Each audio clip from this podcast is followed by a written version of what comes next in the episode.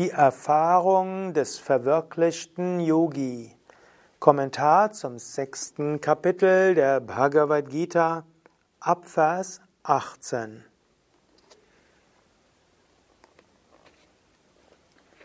Wie ist die Erfahrung des verwirklichten Yogi? Wie geht ein verwirklichter Yogi mit Herausforderungen des Alltags um? Wie fühlt er wie denkt er?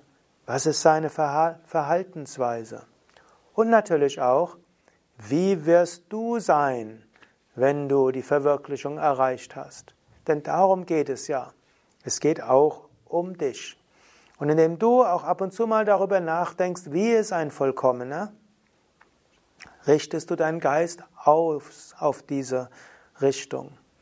Interessanterweise, Krishna spricht immer wieder über die Erfahrung eines Vollkommenen. Menschen normalerweise in ihren Gesprächen sprechen ja mehr darüber, was Menschen alles Schlimmes gemacht haben, was sie Falsches gemacht haben und sich beschweren sich darüber, dass andere nicht so sich verhalten, wie sie sich verhalten sollten. Krishna spricht darüber, wie verhält sich ein Vollkommener, an immer wieder neuen Stellen in der Bhagavad Gita.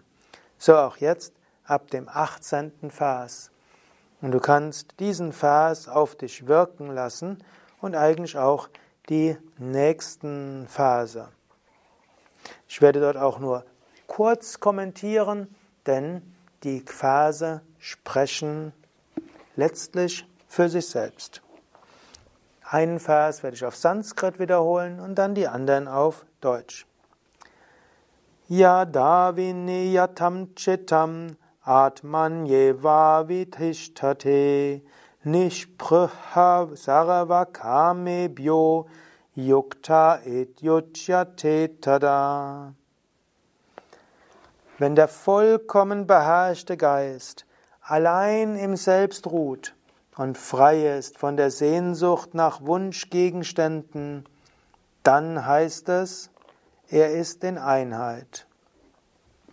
Hier beschreibt er also den Yukta.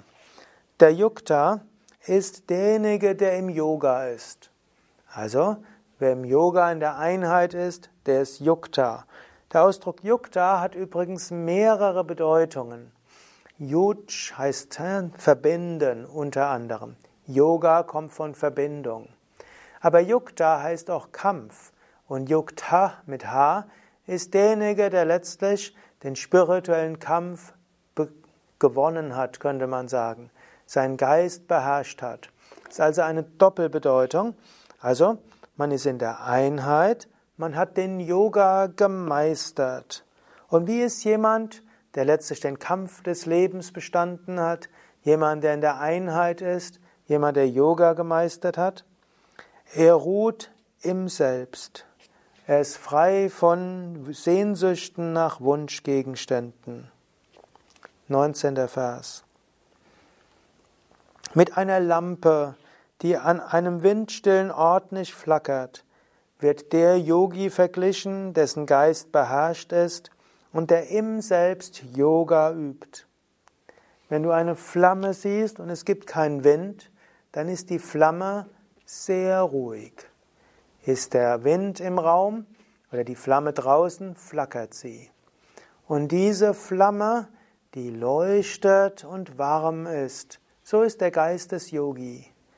Er leuchtet, er strahlt Wissen aus und er hat Wärme, er strahlt Liebe aus und zwar beständig. So ist der Yogi, hat gleichmäßig Liebe, gleichmäßig Einsicht. Natürlich in der Meditation selbst ist der Yogi vollkommen ruhig und im Alltag handelt er aus einem Geist, der Liebe und des Wohlwollens, und zwar gleichmütig. 20. Vers. Wenn der Geist bezähmt durch die Yoga-Praxis zur Ruhe gekommen ist, wenn er selbst sein Selbst schaut, ist er in sich selbst zufrieden. Wer also Yoga übt, der wird seinen Geist beherrschen. Ist der Geist beherrscht und zur Ruhe gekommen, dann ruhst du in deinem wahren Wesen und bist in dir zufrieden. Es ist sehr ähnlich wie, wie Yoga Sutra, zweites Erstes Kapitel, zweiter Vers. Yogas Chitta Vritti Nirodha. Yoga ist das zur Ruhe bringen der Gedanken im Geist. Tada Drashtu Svarupe Vastanam. Dann ruht der Sehende in seinem wahren Wesen. Mach es dir zur Aufgabe, deinen Geist zu beherrschen, dann ruhst du in dir selbst, findest Frieden. 21. Vers. Sobald der Yogi diese grenzenlose Wonne fühlt, welche die Sinne übersteigt und nur teilweise vom Verstand erfassbar ist, und er fest in dieser Wonne ruht, weicht er niemals von der Wahrheit ab. Also wenn du diese Wonne erfährst, dann brauchst du auch nichts anderes mehr. Wenn du die Wonne der Gotteserfahrung hast, die Wonne der Erfahrung des höchsten Selbst, die Wonne der Selbstverwirklichung, da weißt du, da gibt's nichts Größeres. Es rentiert sich, danach zu streben. Die kleineren Sinnesbefriedigungen, die Freude, die du hast, wenn du ein Lob empfängst, eine Anerkennung, das ist wenig. Groß ist es, wenn du Gott erfährst, wenn du dein Selbst erfährst. 22. Vers. Das, was für ihn den nicht zu übertreffenden Gewinn darstellt, wenn er ihn einmal erlangt hat, das, was ihn auch von der größten Sorge nicht erschüttert sein lässt, wenn er da fest darin ruht, möge dies den Namen Yoga tragen, das Aufhören der Verbindung mit dem Schmerz. Dieser Yoga ist mit Entschlossenheit und unverzagtem Geist zu üben. Also sei dir bewusst, die Gottverwirklichung, die Selbstverwirklichung ist das Höchste, was du erreichen kannst. Nur das wird dich zufriedenstellen. Nur diese Gottverwirklichung ist das allein, was dir dauerhaft Glück gibt. Und du kannst dir das nochmal bewusst machen, jetzt und in diesem Moment. Yoga ist nicht einfach nur Freizeitbeschäftigung. Yoga ist nicht einfach nur ein bisschen mehr Gelassenheit.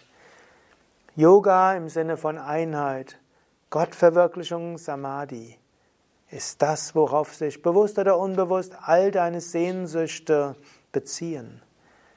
Wunsch, anerkannt zu werden, Wunsch zu bekommen, was du willst, reich zu sein, von anderen Menschen irgendwo wertschätzt zu werden, alles nicht so wichtig. Höchste Wichtigkeit ist Gottverwirklichung. Das ist dein höchstes Ziel.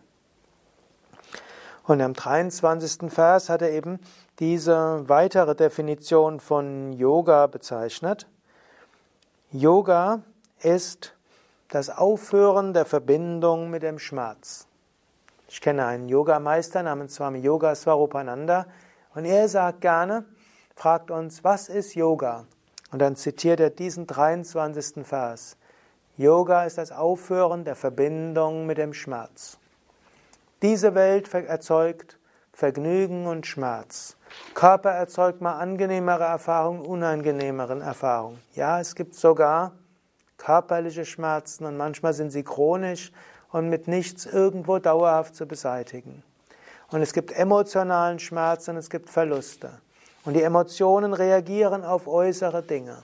Und der Geist reagiert auf äußere Dinge. Yoga heißt, Aufhören der Verbindung mit diesem Schmerz, dich zu erkennen als das, was jenseits von all diesem Schmerz ist. Das solltest du üben. Also erst hat er beschrieben, wie ist ein Yogi, dann sagt er, das ist das Höchste, und jetzt sagt, übe das mit Entschlossenheit und mit einpünktigem Geist.